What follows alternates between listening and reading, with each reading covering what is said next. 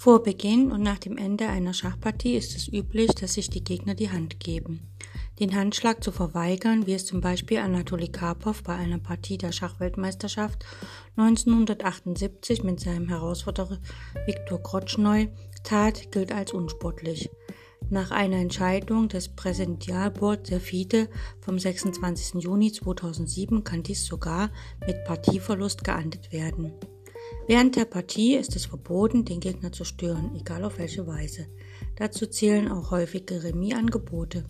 Es dürfen keine Handlungen vorgenommen werden, die dem Ansehen des Schachs schaden. Dauerhafte Missachtung der Schachregeln kann mit Partieverlust geahndet werden, wobei die Punktzahl des Gegners vom Schiedsrichter festgelegt wird.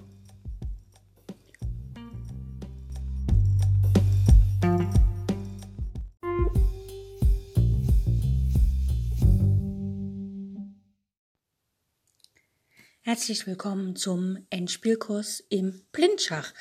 Ich habe die meisten Beispiele aus dem äh, Endspielkurs von Jeremy Sillmann entnommen. Das ist ein Schachbuch. Das nennt sich Vom Anfänger zum Meister. Ein sehr empfehlenswertes Buch. Und ich wünsche euch ganz viel Spaß bei all den Übungen und los geht's!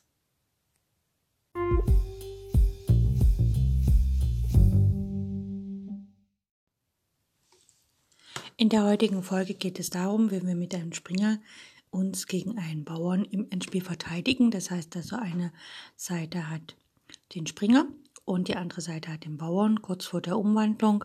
Und Ziel ist es immer, dass man mit dem Springer den Bauern aufhält, um Remis zu erzielen oder vielleicht sogar, um noch ein bisschen mehr zu erzielen. Gut, fangen wir mit der ersten Stellung an. Der weiße König steht auf dem Feld H8 und der weiße Springer steht auf dem Feld C6. Springer wechselt immer die Farbe, das muss man bedenken. Und wenn jetzt äh, Schwarz seine Figuren alle auf weißen Feldern äh, platziert hat, dann wäre im nächsten Zug potenziell eine Springergabel möglich. Okay. Schwarz hat seinen König auf D3 und seinen Bauern auf C3. Das heißt, der Bauer hat noch zwei Schritte, bis er sich umwandeln kann. Und jetzt ist es an Weiß geschickt zu spielen, um den Bauern zu ähm, aufzuhalten, beziehungsweise vielleicht sogar die Partie zu gewinnen, wobei das hier nicht möglich ist, äh, weil der Springer kann alleine gegen den schwarzen König nicht matt setzen. Und wenn nach einem Bauer auf dem Feld ist, kann er das nicht, wenn der Bauer äh, kein Randbauer ist. Am Rand gibt es da manchmal Tricks. Gut, Weiß fängt hier an zu spielen. Er führt seinen König an den Bauern heran, weil er hat keine Eile, wenn wir uns die Stellung anschauen. Der weiße Springer steht auf C6. Er kann potenziell auf E5 oder B4 Schach bieten. Wenn er auf B4 Schach bietet, ja, den König auf D3, kontrolliert er auch das Feld C2. Das heißt also, in dem Moment, wo der Bauer nach C2 geht, kann der weiße Springer einfach nach B3, äh, nach B4 gehen und Schach bieten. Springergabel auf König und Bauer und dann im nächsten Zug den Bauern schlagen. Deswegen hat hier Weiß Zeit und kann König G7 spielen. Schwarz erkennt das Dilemma mit der Springergabel und zieht seinen König auf äh, das Feld D2. Ja, weil wenn jetzt der Bauer 1 vorzieht, stehen beide Figuren auf äh, verschiedenen farbigen Feldern und können sich potenziell keiner Springergabel ausgeliefert sehen. Schwarz, äh, Weiß erkennt das und Weiß muss natürlich den Bauern äh, auf C3 aufhalten, bis nach C1 zu gelangen. Deswegen muss er jetzt sofort Springer C, äh, B4 spielen um das Feld C2 zu kontrollieren. Ja. Jetzt, wenn Schwarz jetzt C3 spielt, dann äh, C2 spielt, dann kann er natürlich das schlagen. Okay, Schwarz sieht das und spielt König E3. Da Weiß er nur Remis erzielen will, reicht jetzt hier Springer D5 Schach und im nächsten Zug wird der Bauer geschlagen. Hier wird die Partie noch weiter gespielt, einfach um zu demonstrieren, dass Sobald der Springer vor dem Bauern gelangt, egal auf welchem Feld, ähm, kann er immer die Partie Remis halten, weil in dem Moment, wo der König den Springer dann angreift, kann Schach geboten werden. Also hier ist die einfache Möglichkeit, dass einfach Springer D5 Schach gespielt wird. Der König muss dem Schach ausweichen und der Springer kann einfach den Bauern auf C3 schlagen und damit endet die Partie Remis. Äh, hier wird noch ein bisschen weiter gespielt, was ich jetzt aber nicht zeige, weil es, es macht keinen Sinn. Das ist einfach nur zu erklären, dass wenn der Springer auf C2 steht, dass dann der König, wenn er ihn angreift, der Springer einfach weggeht und der Bauer nie in die Situation kommt, vorzugehen. Deswegen macht das hier keinen Sinn, auch wenn der König versucht, nach B3 zu gelangen, um den Springer auf B4 anzugreifen. Dann geht der Springer einfach weg und kontrolliert das Feld C1. Und in der Zeit hat auch der weiße König Zeit, heranzulaufen. Schauen wir uns das zweite Beispiel an. Hier steht der weiße König auf dem Feld H7, also weit weg. Äh, der Springer steht auf D6, nicht auf C6, sondern auf D6, auf dem schwarzen Feld. Der schwarze König steht auf A1 und ein schwarzer Bauer auf A3. Hier ist es so, es ist ein Randbauer und äh, wenn der Bauer nach einem Feld vorzieht, dann äh, muss der König weichen, damit er halt den Weg nach A1 frei macht. Es gibt hier einen Zug, der die Partie Remis hält und es gibt mehrere Züge, die natürlich die Partie verlieren. Fangen wir mal an. Wir haben ja immer die Tendenz, so schnell wie möglich äh, den Springer, äh, den Bauern anzugreifen, damit er nicht vorgehen kann. Äh, sagen wir mal, der Springer geht hier von D6 nach C4, greift den Bauern an. Dann geht der Bauer einen Schritt vor und hier sehen wir schon, die Partie ist, wird höchstwahrscheinlich mit einem Sieg für Weiß, äh, für Schwarz enden. Wenn jetzt der Springer, sagen wir mal, er geht nach A3 in der Hoffnung, er kann dann, äh, wenn der König jetzt ausweicht nach B2, kann dann über C2 den A-Bauern aufhalten. Das funktioniert aber nicht, weil wenn jetzt Springer C2 kommt, kann der König einfach auf C2 schlagen. Das ist also hier überhaupt nicht die Lösung. Stellen wir alle Figuren schön zurück. Der Springer steht auf D6, der Bauer auf A3, der König auf A1 und der weiße König auf H7 weit weg vom Geschehen. So, Springer C4, den Bauern direkt anzugreifen, nützt also nichts. Versuchen wir es mit dem anderen Feld. Wir gehen mit dem Springer nach B5, greifen den Bauern direkt an. Jetzt muss der Bauer vorgehen, kann, hat er keine Wahl, sonst wird er direkt geschlagen.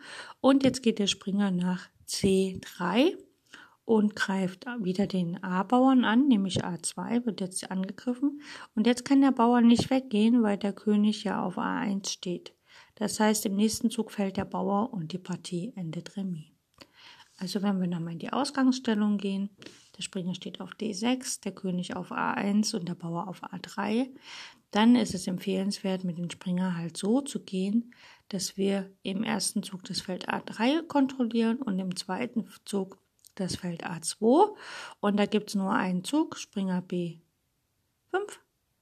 greift A3 an und wenn da dann weitergeht der Bauer, kann man Springer C3 spielen und greifen das Feld A2 an. Gut, nächstes Beispiel. Hier steht wir haben die gleiche Stellung nochmal, allerdings ist jetzt schwarz am Zug.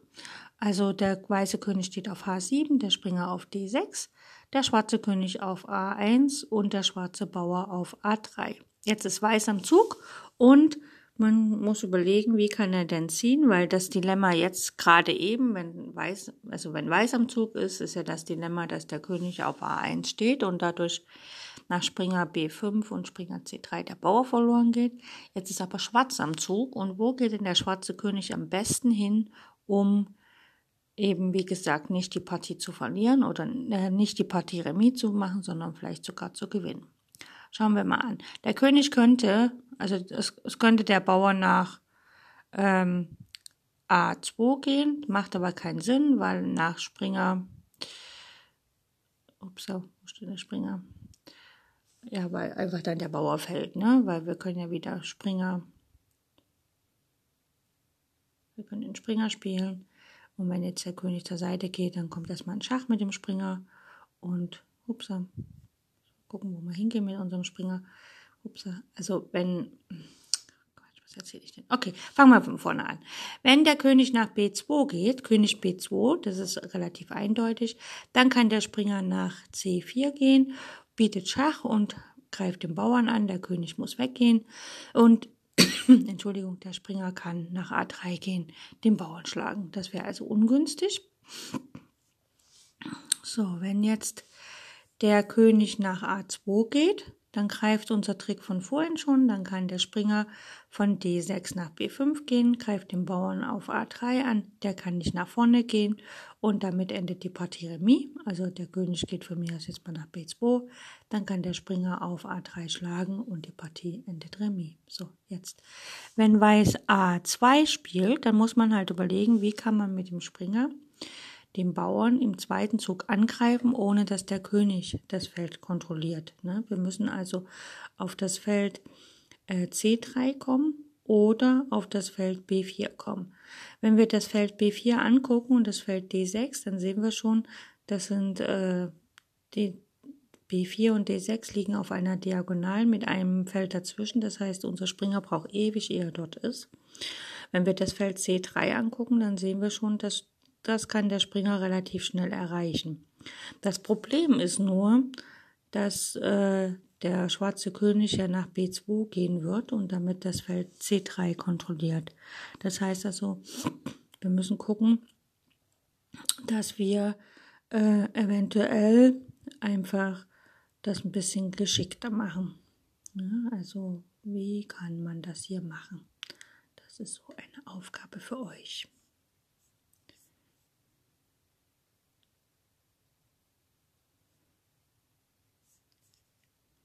Wie kann man jetzt hier spielen, um geschickterweise die Partie als Weiser noch zu retten? Ja. Wenn der Bauer nach A2 geht.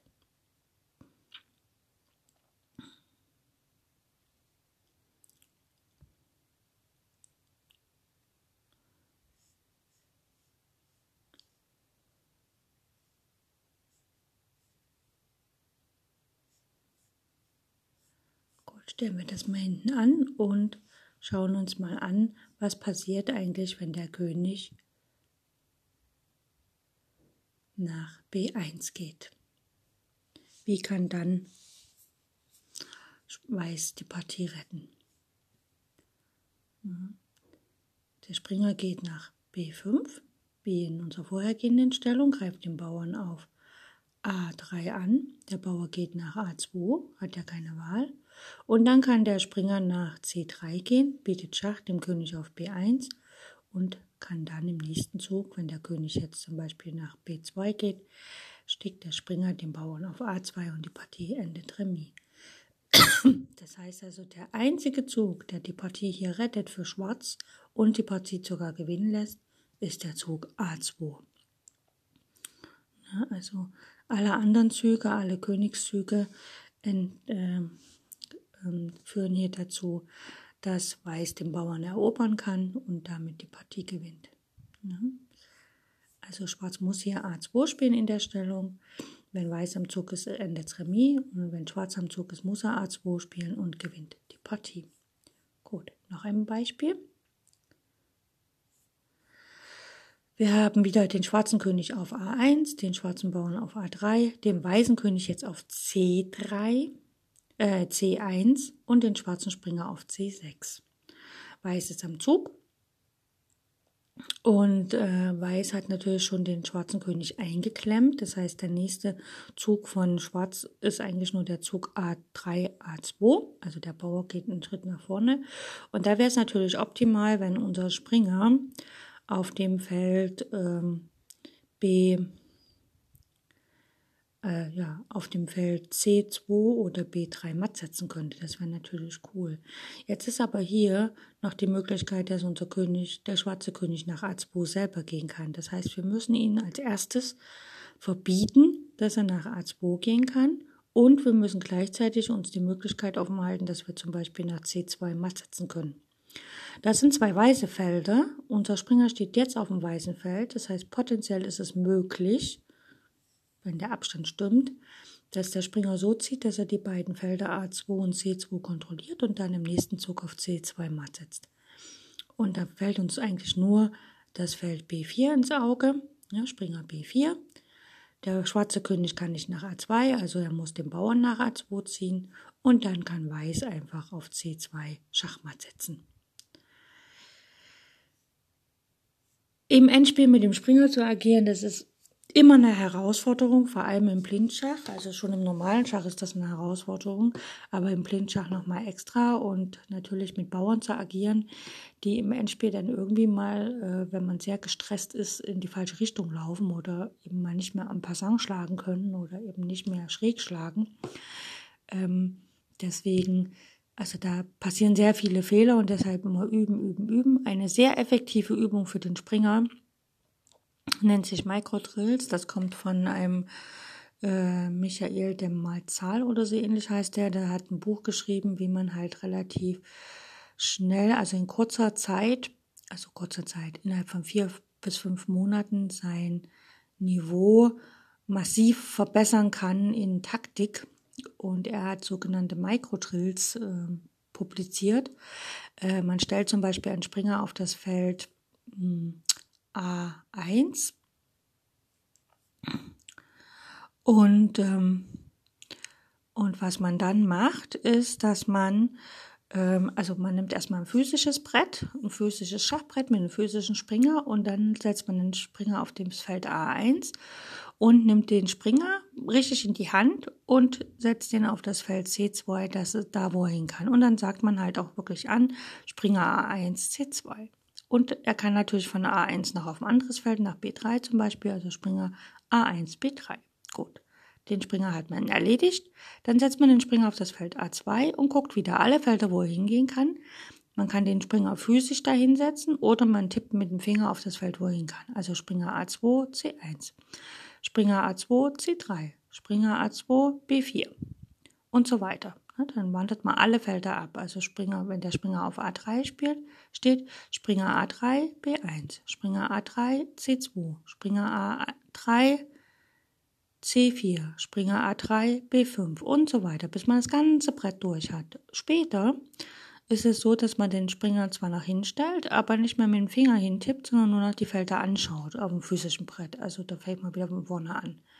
Ja, irgendwo in der Mitte sind ja dann, steht er auf dem Achterfeld der Springer, dann sind es acht Felder. Also wenn er jetzt zum Beispiel auf D5 steht, stellt man ihn dahin und ähm, am, beim ersten Mal tippt man die Felder an, wo er hingehen kann. Beim zweiten Mal guckt man sie bloß an und benennt sie aber. Und das ist fürs Blindschach wichtig, dass man die Felder direkt benennt, wo er hingehen kann, damit man das halt so einigermaßen in den Kopf reinbekommt. Also Springer D5 kann nach E3 Springer D5 kann nach F4, Springer D5 kann nach F6, Springer D5 kann nach E7, Springer D5 kann nach C7, Springer D5 kann nach B6, Springer D5 kann nach B4, Springer D5 kann nach C3. Ne? So dass man dann einmal rundum. Und später, vor allem für die Leute, die Blindschach spielen, sollte man dann einfach die ganze Übung nochmal blind machen. Also sich ein Brett vorstellen und einfach nur die Züge ansagen. Und ich empfehle, also das klingt jetzt ein bisschen albern, aber ich empfehle, die Züge aufzuschreiben, weil dann sieht man, wenn man das kontrolliert, äh, relativ schnell, wenn irgendein Zug falsch war. Und dann später macht man es komplett blind, also man stellt sich ein Schachbrett vor und sagt die Züge an. Und dann, als nächste Übung, nimmt man die Springer und stellt die auf die Grund, also auf die Ausgangsfelder, wo sie am Anfang stehen. Also der weiße, also ein weißer Springer auf B1 und ein weißer Springer auf G1 und ein weißer Springer auf G8 und äh, ein schwarzer Springer auf G8 und ein schwarzer Springer auf B8. Und dann schaut man, wo können die Springer von der Ausgangsstellung her hingehen. Ja, also der Springer von G1, der kann nach E2, der kann nach F3, der kann nach H3. H3 ist kein gutes Feld, weil Springer am Rand. Ne? Und ähm, dann schaut man einfach, okay, wenn der Springer jetzt von G1 nach F3 gegangen ist, von wo kann er dann als nächstes hin? Wie ist da sein Wirkungsumfeld? Wie ist sein Wirkungskreis? Und so weiter. Und wenn er dann von, sagen wir mal, er geht von F3 nach G5, ja, da zielt er ja auf das Feld F7. Aber wo zielt er denn noch hin? Was für Felder hat er noch? Ja.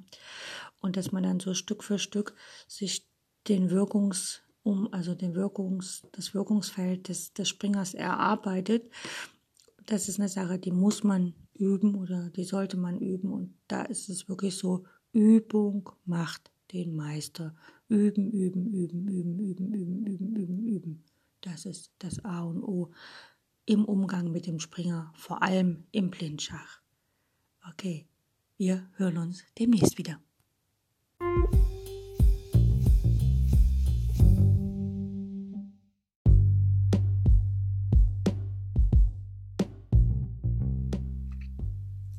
In jüngster Zeit ist die Bedeutung des Endspiels stark gewachsen. Das Reglement von Turnieren hat sich wesentlich verändert. Partien werden heute kaum noch vertagt. Die häusliche Analyse fällt weg. Man muss seine Entscheidung am Schachbrett treffen. Ohne ausgezeichnete Kenntnisse und ohne das Verständnis der Endspielgesetze ist es schwer, diese Aufgabe zu bewältigen. Fehler im Endspiel sind die letzten in einer Partie. Man kann sie nicht mehr korrigieren.